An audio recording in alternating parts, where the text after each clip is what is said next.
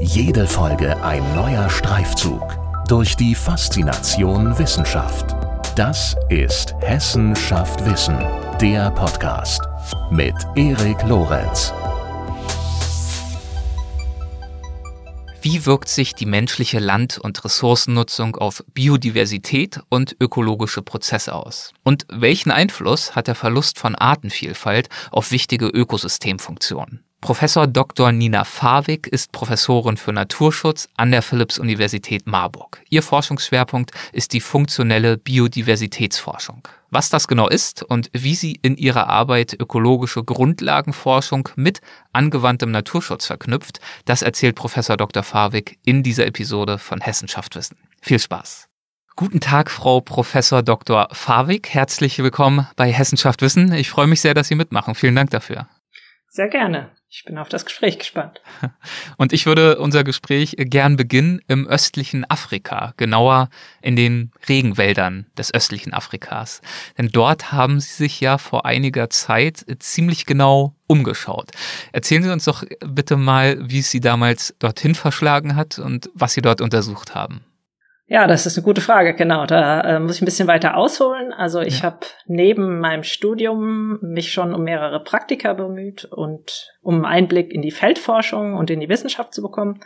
Und eines der Praktika hat mich zunächst erstmal nach Madagaskar geführt und während des Praktikums und auch meiner anschließenden Diplomarbeit dort war ich einfach unglaublich von dieser Vielfalt dort, seien es die Farben, die Formen von Pflanzen und Tieren, fasziniert und habe dann sehr gerne die Chance wahrgenommen, ähm, eine Promotion in Ostafrika daran anzuschließen und dann in den dortigen Regenwäldern mich sozusagen rumzutreiben. Und speziell habe ich mich befasst mit dem Einfluss von menschlichen Störungen auf die Vogelvielfalt, die Samenausbreitung und auch das Regenerationspotenzial oder die natürliche Regeneration in den tropischen Wäldern dort. Was waren das für menschliche Störungen?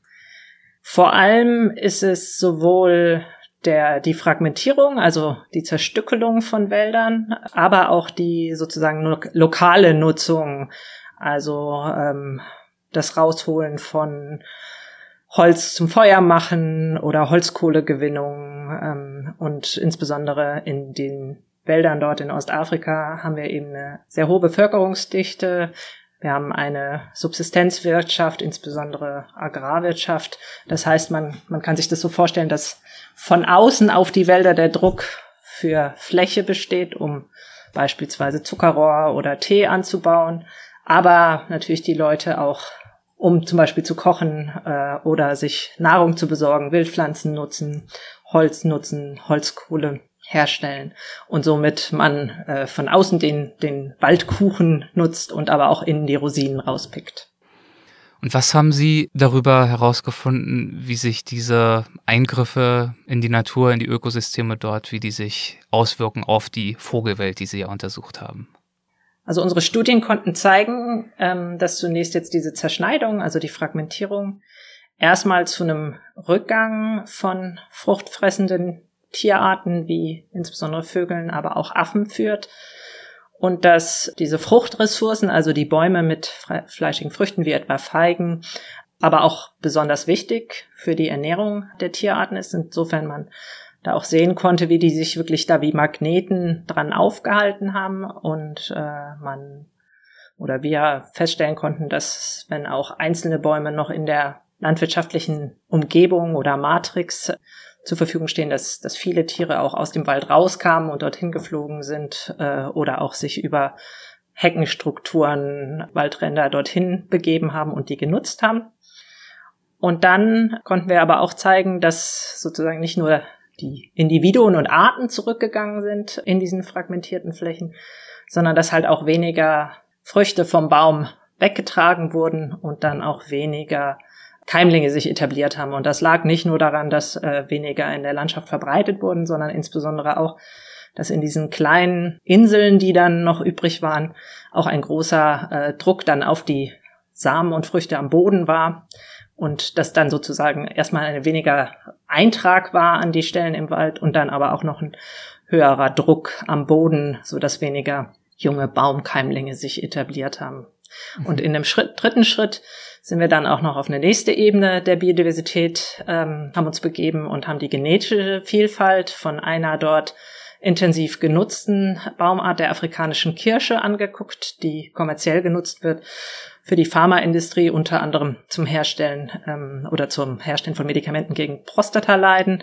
Und da konnten wir eben zeigen, dass die Vielfalt, wenn man die zwischen den erwachsenen Bäumen und den Keimlingen vergleicht, abnimmt, insbesondere in diesen kleinen Waldinseln im Vergleich zu großen Flächen, weil einfach weniger Elternbäume sozusagen vorhanden sind und damit hinterher die Vielfalt auch auf der genetischen Ebene abnimmt.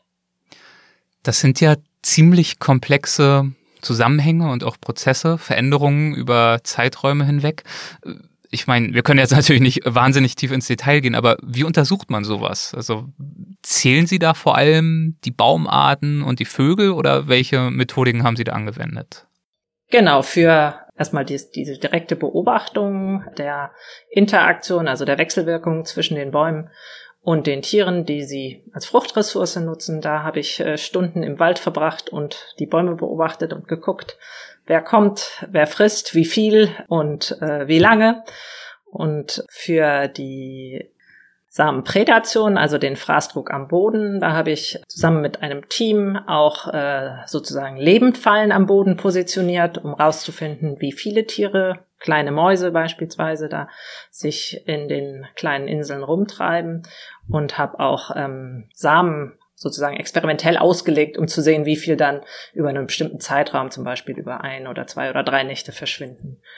Mhm. Und für die nächste Ebene, also die genetische Ebene, da habe ich dann Blattmaterial gesammelt, sowohl von den ausgewachsenen Bäumen als auch dann von jungen Keimlingen, die schon sich ein paar Jahre etabliert hatten und habe dann ähm, das Blattmaterial natürlich mit den entsprechenden Genehmigungen aus Kenia damals exportiert und dann in Mainz, wo ich meine Doktorarbeit gemacht habe, im Labor weiter bearbeitet, klein gemacht, zermörsert und dann nutzt man da äh, sozusagen solche Kits, mit denen man dann bestimmte Prozesse äh, durchläuft, um die DNA daraus zu isolieren. Und dann gab es schon Marker für heimische verwandte Kirscharten aus Europa und konnte die dann auf äh, die afrikanische Kirsche anwenden.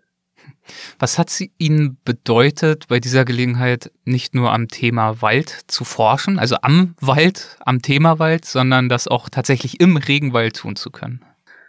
Ja, wie schon äh, sozusagen während des Praktikums auf Madagaskar war es ja. einfach eine Begeisterung, diese Vielfalt zu erleben. Also sich monatelang dort, äh, muss man sich vorstellen, wir hatten ein Camp, wo wir im Zelt übernachtet hatten. Wir hatten auch so ein bisschen erste Infrastruktur in Laboren, wo wir auch mit, wir hatten noch kein WLAN da im Wald. Das heißt, wir mussten regelmäßig auch zum Austausch äh, in die Stadt fahren und E-Mails schreiben und empfangen, um auch mit den Betreuenden und der Familie in Kontakt zu bleiben. Aber es ist einfach ein tolles Erlebnis gewesen, so viel Zeit im Wald zu verbringen und morgens vom Affengebrüll geweckt zu werden. Und das können wir ja auch hier momentan genießen, dass jetzt der Vogelgesang morgens wieder startet, wo man sich einfach freut, dass es diese Vielfalt der Natur gibt. Und da ist sie halt noch ausgeprägter in den Tropen. Und äh, mit dieser Vielfalt der Natur beschäftigen Sie sich auf die eine und andere Art und Weise natürlich nach wie vor. Sie haben vorhin auch schon den Begriff Biodiversität verwendet und eingeführt. Und Ihr Forschungsschwerpunkt ist ja in der Tat ganz konkret die funktionelle Biodiversitätsforschung. Auf der Website der Uni Marburg erläutern Sie das wie folgt. Ich erlaube mir mal äh, zu zitieren. Dabei stehen Untersuchungen zu biotischen Interaktionen Netzwerken von Lebensgemeinschaften, Wechselwirkungen zwischen Biodiversität und Ökosystemprozessen sowie deren Bedeutung für die Funktion und Leistung von Ökosystemen im Fokus. Zitat Ende. Das ist äh, jetzt vielleicht etwas schwer zu absorbieren, alles auf einen Schlag. Deswegen würde ich äh, das gern mal Stück für Stück besprechen, um Ihre Arbeit noch so ein bisschen besser nachvollziehen zu können. Zunächst einmal, worum geht es ganz grundsätzlich bei der funktionellen Biodiversitätsforschung?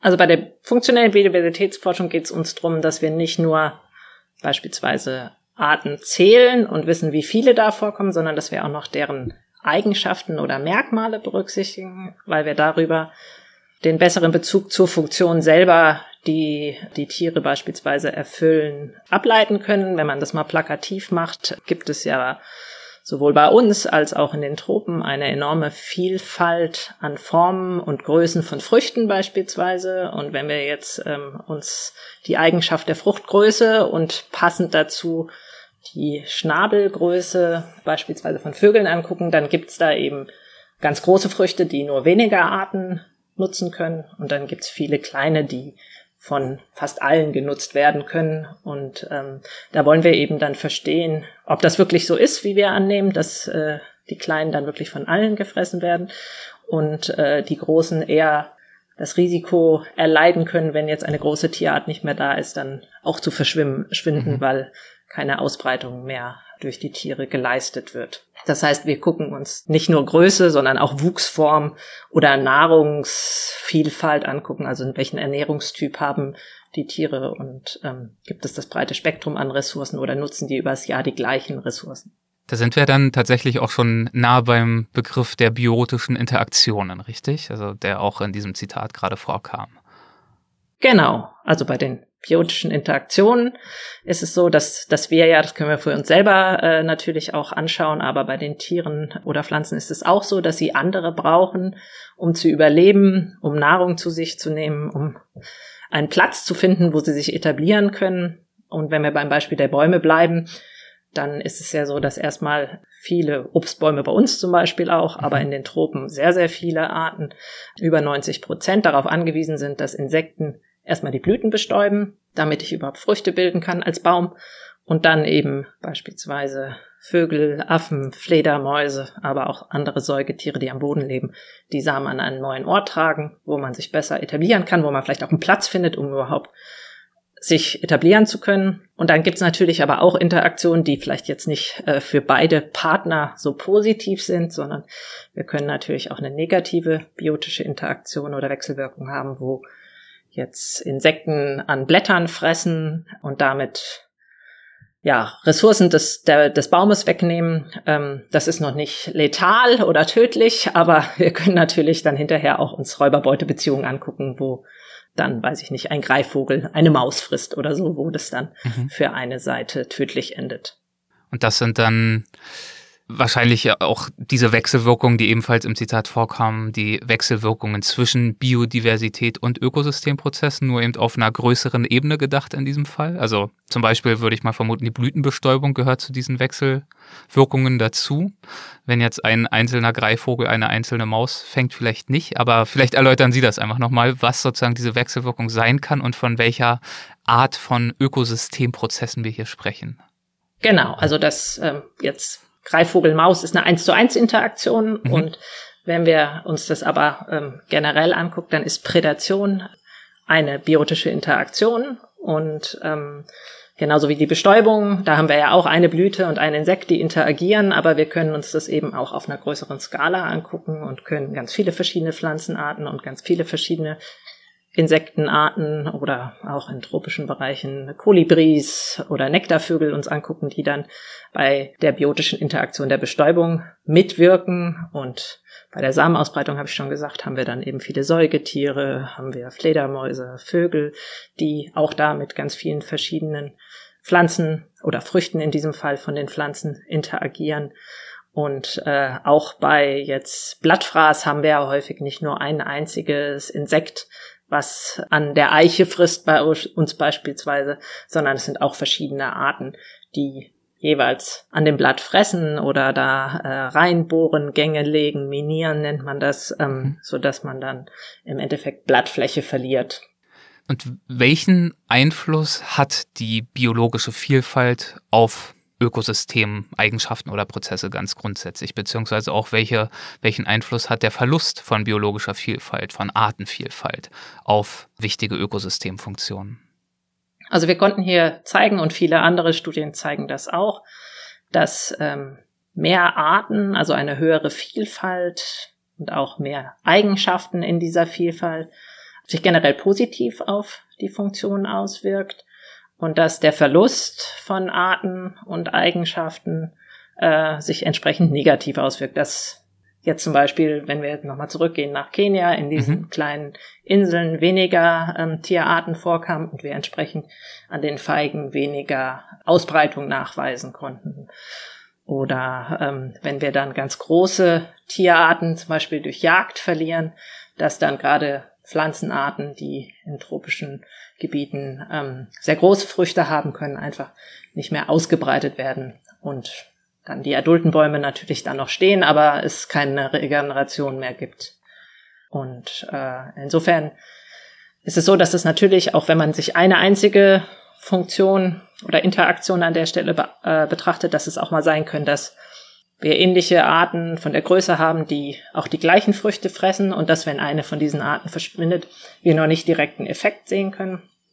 Aber wenn wir das Ganze dann komplexer betrachten und eben beispielsweise nicht nur die Bestäubung uns angucken, sondern auch die Samenausbreitung und dann gibt's da vielleicht auch manchmal Überlappe, weil es Vogelarten gibt, die Nektar fressen und dann aber auch an Früchten noch fressen oder wir dann noch die Herbivorie uns mit angucken, dann sehen wir umso komplexer. Sorry, die was? Die was uns angucken? Die äh, den Blattfraß, die Herbivorie, okay. Entschuldigung. Okay. Ähm, genau.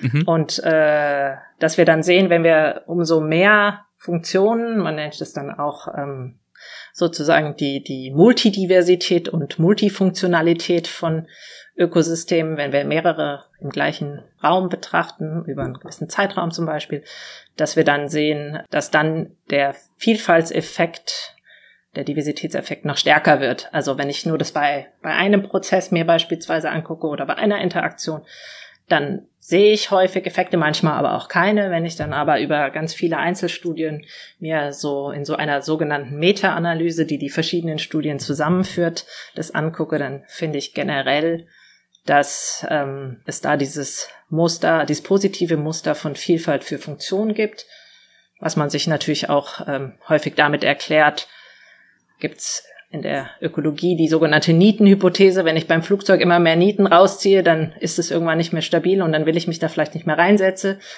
Ich persönlich nutze lieber so diese Klettergerüste auf Spielplätzen, die ja wie so ein Netz sind.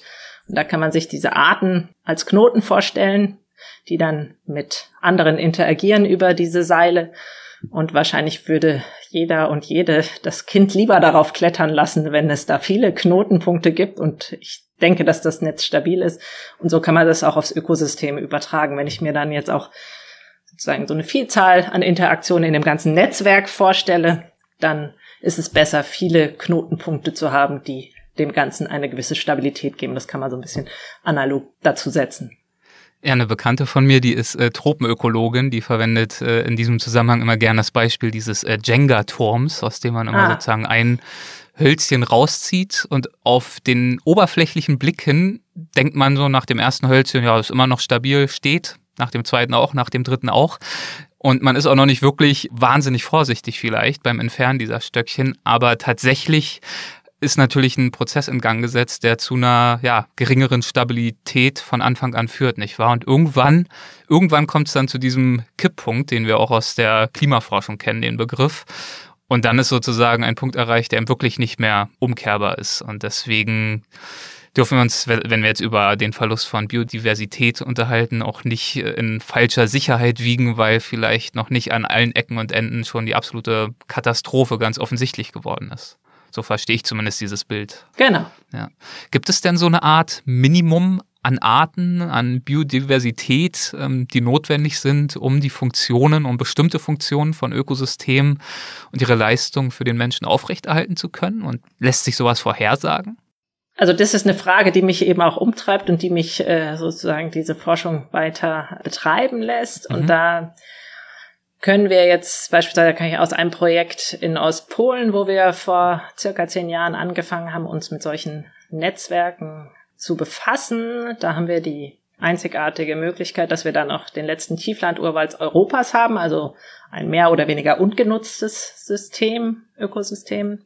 Und wir haben nebendran direkt äh, auch bewirtschafteten Wald und in dem Wald haben wir uns dann angeschaut mit Kescher und Fernglas und Fahrrad an den ganzen fleischigen Früchten, welche Insekten besuchen die Blüten und welche Vögel und Säugetiere breiten die Früchte aus. Und da konnten wir zeigen, dass für beide Prozesse ein Verlust von Arten, insbesondere bei der Samenausbreitung zu verzeichnen wurden und insbesondere Arten, die weniger Besucher in dem gestörten Wald oder genutzten Wald ähm, sowohl von der Vogelseite hatten, äh, das auch von der Insektenseite hatten. Also wir werden dann einfach einzelne Arten verlieren.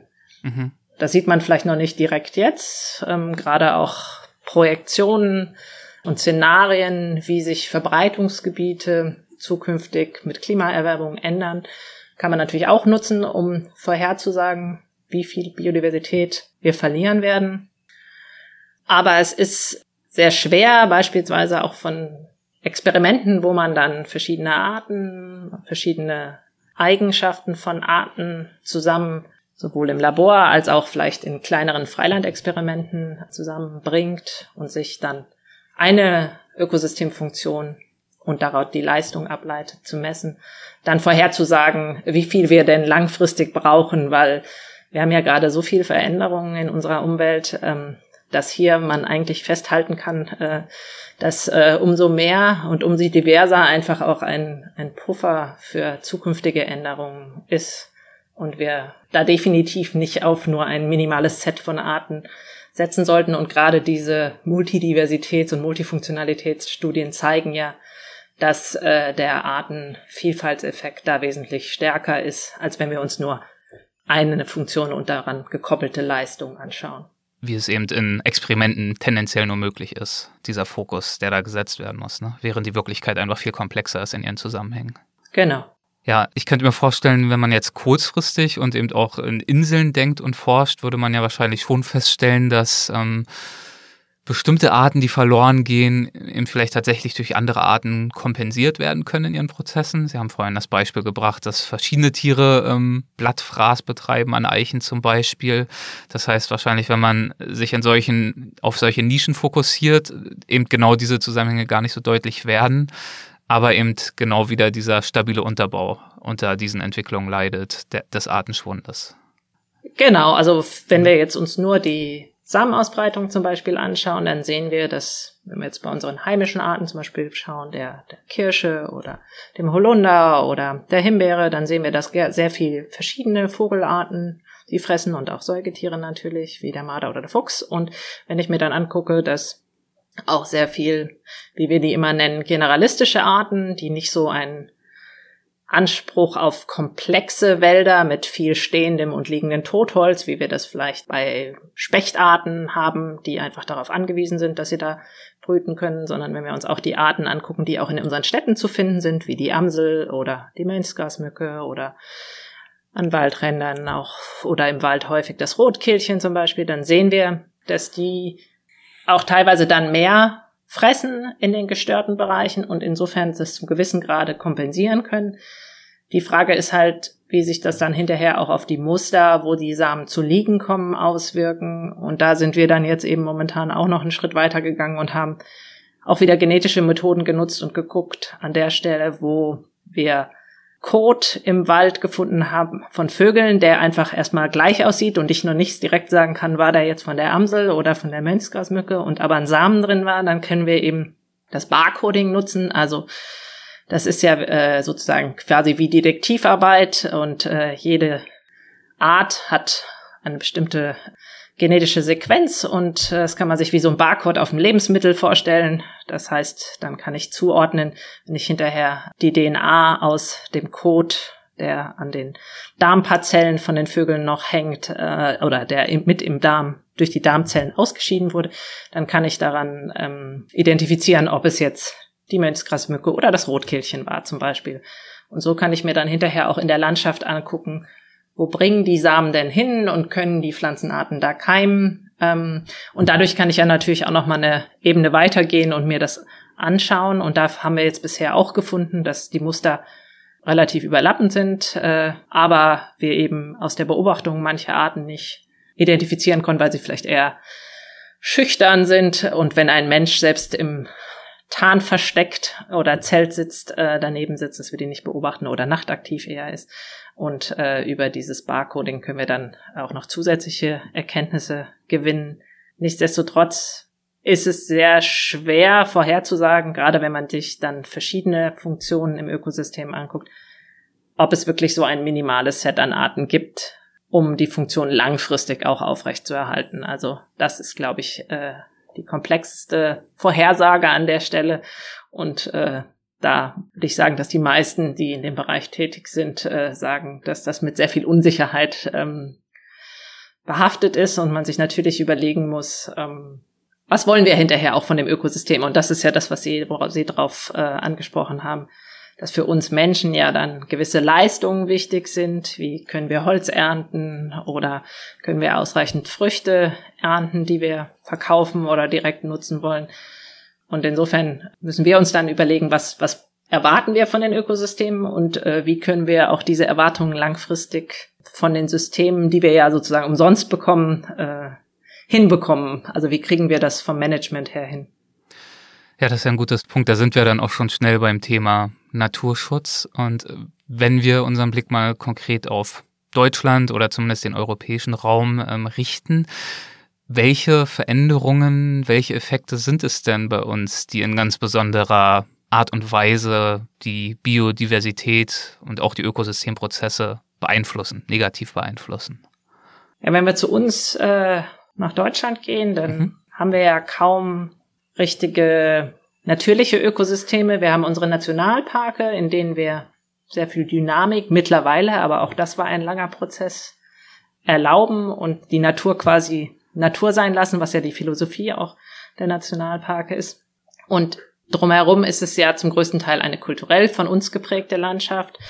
Oder auch, äh, wenn man sich die Wälder anguckt, haben wir da sehr viel Management reingesteckt und haben an vielen Stellen Monokulturen und wenig Vielfalt oder Heterogenität momentan da dort äh, finden wir vor und entsprechend wirken natürlich insbesondere die Landnutzung, die wir jetzt schon viele äh, Jahrhunderte betreiben, ist das, was den, den stärksten Effekt auf die Biodiversität hat, meist negativ. Ähm, und äh, zusätzlich kommen jetzt einfach die Bedrohungen, die wir ja auch in den letzten Jahren ähm, auch bei uns gespürt haben, durch die klimatischen Veränderungen, wo die Prognosen, je nachdem, was man für Temperatur- und Niederschlagsszenarien annimmt, für die heute heimischen Arten vorhersagen, dass wir zwischen 5 und 30 Prozent verlieren werden.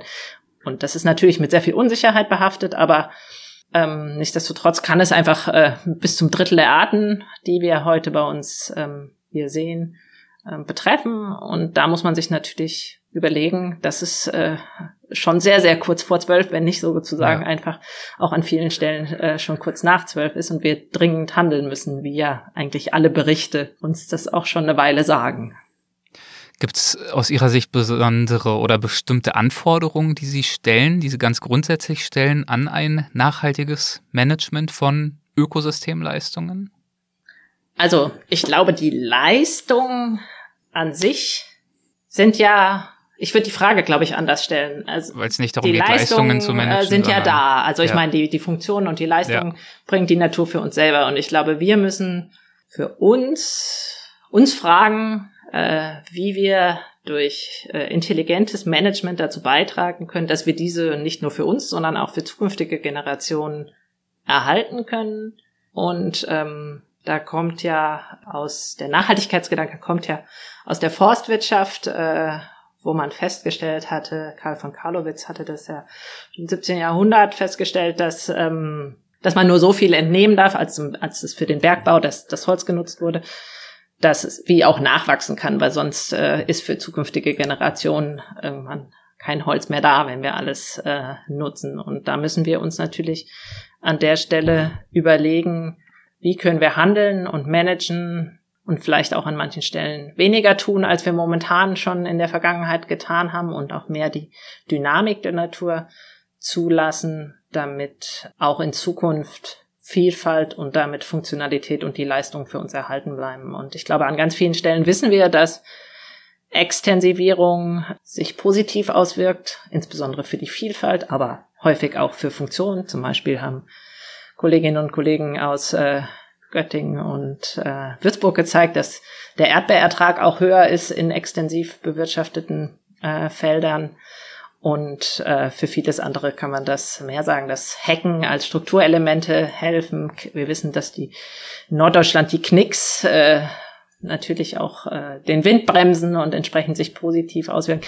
Also sehr, sehr viel ist bekannt und eigentlich wissen wir ganz viel. Wir müssen halt das umsetzen. Und äh, ich glaube, hier ist einfach auch noch ein gesellschaftliches Umdenken notwendig, denn Naturschutz, Biodiversitätsschutz wird häufig immer noch, sehen wir ja auch in vielen Debatten, als der Verhinderer gesehen, der irgendwas nicht erlaubt, was wir jetzt gerade tun wollen. Aber das, was er eigentlich fördert, nämlich das Allgemeinwohl, äh, Artenvielfalt, gesundes Wasser, äh, gesunde Luft, Ressourcen, die wir nutzen können, das ist noch nicht so ganz auch, glaube ich, in allen Köpfen angekommen und äh, diese positive Konnotation fehlt da an der Stelle, glaube ich. Das ist, wie ich finde, ein äh, sehr, sehr guter Punkt und auch ein wichtiger Punkt, da die Wahrnehmung zu ändern. Und im Übrigen auch, äh, finde ich auch wichtig zu betonen, auch in unserer Diskussion. Wir haben jetzt von, davon gesprochen, wie lassen sich Funktionen sicherstellen, wie lassen sich Ökosystemleistungen bewahren. Aber natürlich ist auch Fakt, äh, so sollte es zumindest sein, dass die Vielfalt an sich ja auch ihren Wert hat und dass man schon eigentlich davon ausgehen sollte bei der Diskussion und nicht nur unter der Frage sicherlich das Ganze betrachten sollte, was haben wir am Ende davon und wie können wir unseren Eigennutzen hinreichend maximieren. Genau, und äh, es hat sich ja auch in vielen Studien gezeigt, dass Vielfalt sich auch positiv auf unsere Gesundheit auswirkt, ja. äh, sowohl durch das, die optische Wahrnehmung, natürlich auch irgendwie durch sekundäre Inhaltsstoffe, die Pflanzen haben, die sich äh, positiv auswirken. Wir haben gerade, oder wir sehen gerade in dieser Pandemiesituation, äh, wie wichtig die Erholung in der Natur, im Wald, auf den Feldern, auf den Bergen ist. Und äh, ich hoffe ja sehr, dass das äh, auch zu einer höheren Wertschätzung führt und damit auch zu einem Umdenken. Wie wichtig ist es Ihnen, dass Ihre Arbeit über diesen den wissenschaftlichen, den theoretischen Erkenntnisgewinn hinaus auch einen praktischen Nutzen hat? Das ist mir sehr wichtig äh, und ähm, häufig ist es ja so, dass auch in der Naturschutzforschung, die alles von der Grundlagenforschung bis zur Anwendung beinhaltet, im ersten Moment vielleicht noch nicht direkt die Anwendung erkennbar ist, aber ich glaube gerade die Kombination von Grundlagenforschung mit äh, Anwendungsprojekten zusammen führt zu dem Mehrwert, dass wir dann von verschiedenen Seiten lernen können und natürlich aber auch im Naturschutz einfach konkret Projekte machen zu Fragen, die uns in der Gesellschaft umtreiben. Und insofern ist das für mich ein, eine große Motivation, aber die Grundlagenforschung finde ich auch sehr spannend, weil da natürlich auch ein, eine gewisse Neugier dahinter steckt, um mehr zu verstehen, wie Mechanismen funktionieren und wie beispielsweise Vielfalt zu Funktion beiträgt. Ja, und diese Motivation und diese Neugierde, die erleben Sie aus an der Philipps-Universität Marburg im Fachgebiet Naturschutz. Und das wiederum gehört ja zum Fachbereich Biologie. Äh, könnten Sie mir das Profil der Biologie an der Uni Marburg ein wenig vorstellen? Gibt es da besondere Schwerpunkte, besondere äh, Eigenschaften, die aus Ihrer Sicht äh, erwähnenswert wären? Ja, also ich würde sagen, dass unser Fachbereich äh, sich durch eine sehr breite Vielfalt an Fächern auszeichnet, von der molekularen Ebene eben bis hin über die Biodiversitätsforschung zum Naturschutz. Ähm, was besonders ist an unseren Studiengängen ist, dass die Studierenden schon früh die Möglichkeit zur Gestaltung bekommen. Also ab dem dritten Semester mhm. kann man sich entscheiden, ob man eher in die eine, in die andere Richtung geht äh, oder aber auch in alle Seiten reinschnuppert. Ähm, wir haben einen hohen praktischen Anteil in all unseren Lehrveranstaltungen und aufgrund der vielfältigen Forschungsprojekte gibt es auch die Möglichkeit, sehr früh da mitzuwirken und einen Einblick auch in wissenschaftliches Arbeiten zu bekommen. Und dann bietet natürlich die Umgebung drumherum mit so einer klassischen Universitätsstadt auch ein gutes Umfeld, um, wenn Kontakte wieder möglich sind, schnell Menschen kennenzulernen, die Kneipen zu nutzen oder auch die Freizeitaktivitäten, hm. sobald das wieder möglich ist. ist momentan natürlich eine herausfordernde Situation ja. für alle. Ja, klar. Können Sie beurteilen, welche beispielhaften Praxisprojekte Ihre Studierenden für gewöhnlich als ganz besonders spannend empfinden? Also ein Projekt, was, was hohe Resonanz findet, ist äh, das Projekt äh, zur Bewegungsökologie vom, vom Rotmelan, mhm. ähm, weil der Rotmelan als Art, ein, ein, als Art von Europa, wofür wir eine besondere Verantwortung haben mit knapp 50 Prozent äh, der Paare, die auch in Deutschland brüten, äh, wo der, der Schutz eine wichtige Rolle spielt. Also 50 Prozent, dass ich es richtig verstehe, des Weltbestandes genau. dieser Art brütet sozusagen in Deutschland. Richtig, so knapp okay, 50. Ja, also eine besondere Und, äh, Verantwortung für uns. Genau, deswegen ja. ist es eine Verantwortungsart ähm, für den Naturschutz und deswegen muss die Art in der Planung, das kann man ja auch in den Medien häufig verfolgen, berücksichtigt werden. Und äh, das finden natürlich viele Menschen, die sich wegen Naturschutz für Marburg entscheiden, sehr spannend, da mitzuwirken. Und dann ist natürlich diese neue Technologie von den Satellitensender, den die Tiere sozusagen als Rucksack auf den Rücken bekommen, auch spannend, weil man ja live verfolgen kann oder regelmäßig verfolgen kann, wo die Tiere sind, wann sie zurückkommen von der iberischen Halbinsel, wo sie überwintern. Nicht alle überwintern da, einige bleiben mittlerweile auch bei uns, weil es auch im Winter Nahrung gibt und man vielleicht dann die Zugroute nicht auf sich nehmen muss als Tier. Mhm. Und das ist zum Beispiel sehr spannend. Ähm, also der Begriff Bewegungsökologie beschreibt dann sozusagen die Auseinandersetzung, ja gut, ist ja auch naheliegend äh, mit der Bewegung äh, dieser Tierart und wahrscheinlich damit einhergehend äh, mit Erkenntnissen, ähm, wie man sie schützen kann und muss, weil sie vielleicht in, sich auch viel in bedrohten Gebieten niederlassen oder in Gebieten, die zunehmend landwirtschaftlich genutzt werden. Ich könnte mir vorstellen, dass das dann alles Bestandteile und Komponenten eines solchen Projektes sein könnten. Genau, also okay die Natur an sich ist ja selten ja. statisch, sondern ja. wir äh, sind ja alle in Bewegung. Wir selber bewegen ja. uns, um Nahrung zu suchen, um Platz zu finden, wo wir uns niederlassen wollen, wo wir uns ausruhen wollen. Und genau das können wir eben mit diesen Satellitensendern dann verfolgen und wollen eben wissen, da die Bewegungen ja dann essentiell für das Überleben sind, ähm, wie Umweltfaktoren, Landnutzungsänderungen sich auf das Bewegungsverhalten auswirken und wie Sie schon sagen, ob bestimmte Strukturen sich besonders negativ auswirken, ob bestimmte Bewirtschaftungsweisen oder ob es auf diesen Zugrouten Hindernisse gibt, die zu erhöhter Tötung führen. Zum Beispiel Windenergieanlagen wahrscheinlich. Auch das ähm, ja. haben wir auch schon Tiere dran verloren, mhm. so ist es nicht. Aber ähm, wir haben ja auch viele andere ähm, Barrieren in unseren ja. Landschaften äh, und da ist sicherlich einfach auch äh, der Straßenverkehr oder die Bahn zu nennen. Auch da haben wir schon Tiere dran verloren, die einfach äh, dann mit einem Auto oder Lastwagen oder auch einer Bahn kollidiert sind. Also es ist einfach dieses sogenannte Green-Green-Dilemma, was wir haben. Wir wollen natürlich äh, ressourcenschonend Energie erzeugen und auf der anderen Seite Artenschutz betreiben. Und da müssen wir Kompromisse eingehen. Mhm. Nichtsdestotrotz wollen wir verstehen, wo Gefährdungen, wie Sie ja auch gesagt haben, am höchsten sind und entsprechend dann ähm, Lösungen erarbeiten, wie nachhaltig auch diese Art, ähm, für die wir eben auch die spezielle Verantwortung haben, geschützt werden kann. Welche beruflichen Wege schlagen Ihre Absolventinnen und Absolventen für gewöhnlich ein?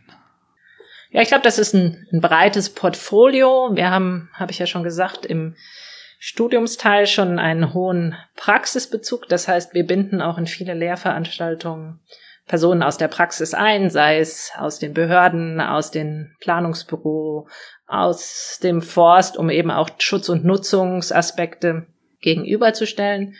Und die Studierenden haben auch im Rahmen ihres Studiums die Chance, da mal reinzuschnuppern im Rahmen von Praktika und für sich festzustellen, ja, das ist ähm, so ein Berufsalltag, den ich mir später vorstellen kann oder auch nicht. Ähm, und insofern ähm, landen viele in Planungsbüros oder Gutachterbüros und machen dann beispielsweise Erfassungen für äh, den Bau einer Windkraftanlage oder äh, der Straßenplanung oder ähnlichen Vorhaben, die wir so haben. Ähm, viele landen aber auch in den Behörden und da ganz breit von der unteren Naturschutzbehörde über Landesämter, Ministerien, Regierungspräsidien, in Verbänden, den verschiedenen NGOs. Ähm, dann natürlich äh, machen einige auch in der Wissenschaft weiter, ähm, weil sie vielleicht auch eben die, die Freude daran entdeckt haben, sich äh, damit zu befassen. Und Stiftungen oder Umweltbildung ist, glaube, sind, glaube ich, auch noch ähm, Bereiche,